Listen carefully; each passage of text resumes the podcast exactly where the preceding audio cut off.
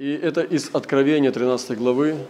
Я приготовил, конечно, это большая тема, но я поделюсь только началом вступлением. И надеюсь, что Бог даст мне потом больше об этом подробно проповедовать. Это сложное пророческое слово, но оно имеет принципы. Знаете, сказано, что нет ничего нового под небом, э, того, чего бы не было. И то, что было, то потом придет еще и в будущем. И то, что сейчас происходит, это уже было в прошлом.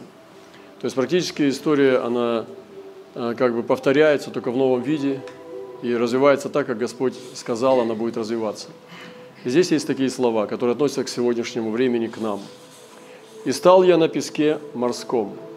Вот я сегодня призываю, это позиция пророка, вставать над народами. То, что я переживал сейчас в этой поездке в Европе, я вставал на песок.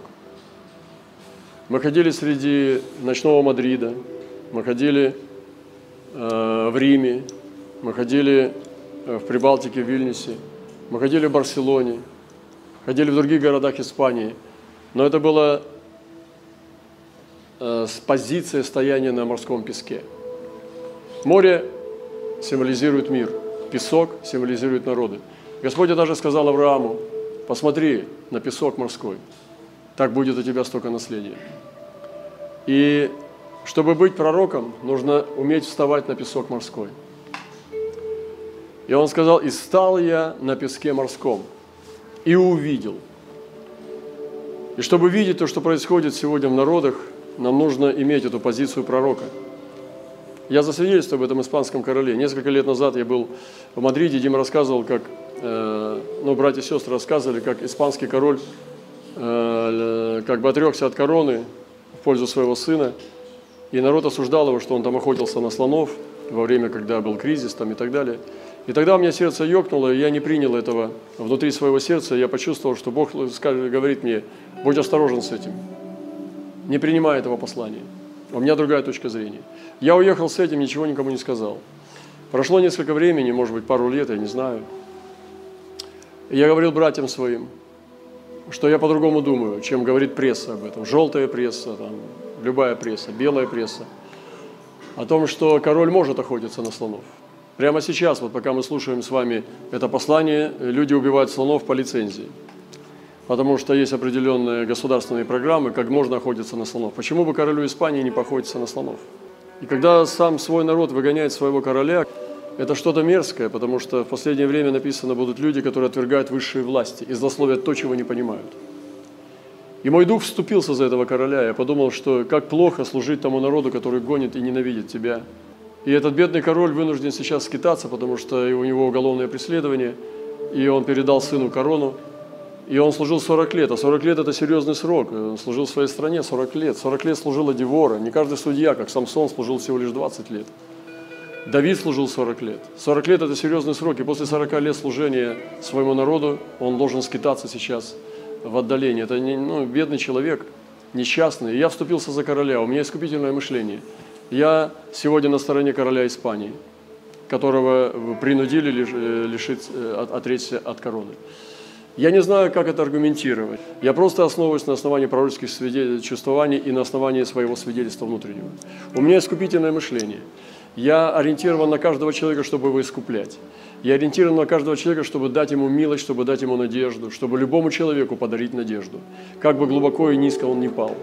И когда я привез это послание братьям и сестрам, я думаю, что оно тоже наделило их, чтобы нам не верить желтой прессе, не верить э, тем, кто, ну, как бы э, информационным воинам, а нам верить Святому Духу. И настанет время, когда вообще правды не будет на земле.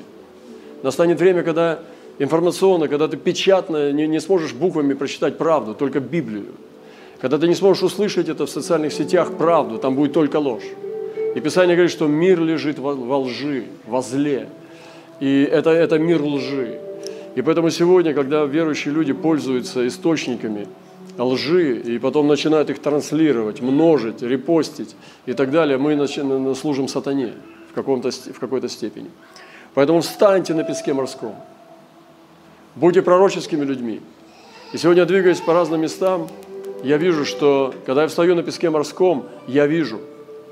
И я вижу выходящего из моря зверя с семью головами и десятью рогами – и на рогах его было десять диадим, на головах его имена богохульные. Зверь, которого я видел, был подобен барсу, ноги, как у медведя, пасть у него, как льва. барс, медведь и лев. Вы знаете, есть места, где живут барсы. Это северные места. Там не живут львы. Есть места, где живут медведи. И там тоже не живут львы. Но есть где живут львы, но не живут медведи и барсы. Это все то, что касается всех континентов. Это охватит, этот зверь охватит всех. И здесь говорится, что барс, медведь и лев в одном животном. Это говорит о том, что это планетарный дух. Дух, который двигается по всей планете. И он вышел из моря, из моря мира. И имена его, головы, головы имели богохульные имена. И это охват всех континентов. Но ему дал дракон силу и престол и великую власть. Я не буду сейчас вникать, потому что здесь большое, большая глава, я буду заканчивать на этом. Но я просто хочу сказать, призвать всю церковь встать на, берег, на песке морском. Э, посещая разные страны, после этого мы двинулись в Италию, надо было пролетать через нее, и мы побыли э, также в Риме с нашим братом во Флоренции. Я действительно хотел совершить паломничество. А в какой-то степени получилось, в какой-то нет, но это все Божья воля. Вот. Э, и наблюдаете народы, можно увидеть только ясную картину, когда ты действительно поднимаешься над этим, когда ты становишься на песке. И вот эти народы снуют, эти туристы делают селфи. Песок на э, морской песок. И пророк стоит на этом песке и видит выходящего из моря зверя. Но слава нашему Господу, что в следующей главе и в этой дальше – и в следующей главе мы видим, как поднимается, и взглянул, и вот Агний стоит на, на горе Сионе. Есть гора, на которую пророки тоже должны взойти от песка на гору. И находясь только на песке, ты не можешь иметь трезвый взгляд, ты будешь видеть дьявола всегда. И пока пророк был на песке, он видел сатану, он видел зверя, он видел тех, кто принял начертание. Но когда этот пророк поднялся на гору, он взглянул, он увидел, что Агнец стоит на горе, над этим песком есть гора Сион – и там были те, у которых имя Отца написано на челах. Это уже другая картина. И сегодня мы находимся в этом песке, в этом песке народов, но есть гора. И тогда он услышал голос неба, как шум множества вод, как звук сильного грома, и услышал гуслистов, играющих на гуслях. И он видел ангела Евангелия, и он видел падение Вавилона, и он видел, как верность святых победила, и он видел великую жатву. Сегодня мы находимся или в самом песке, или стоим на песке, или мы стоим над песком, или мы стоим на горе Господней вместе с Агнцем. Вот. Сегодня я верю, что церковь должна подняться, и у нас есть этот взгляд. Сегодня я вам вещаю с этой горы. Не каждый может так говорить, как я сейчас говорю вам. Это пророческий голос, который призывает нас выше и выше. И поэтому давайте поднимем наши очи. Вы знаете, чтобы быть мирским человеком, не обязательно Э, ну, как бы не ходить в церковь, там, э, можно быть, иметь мирские цели в жизни. Карьеризм, жадность, э, выпячивание там, и так далее. Это просто вот, ну, верующий человек, служитель, но он мирской.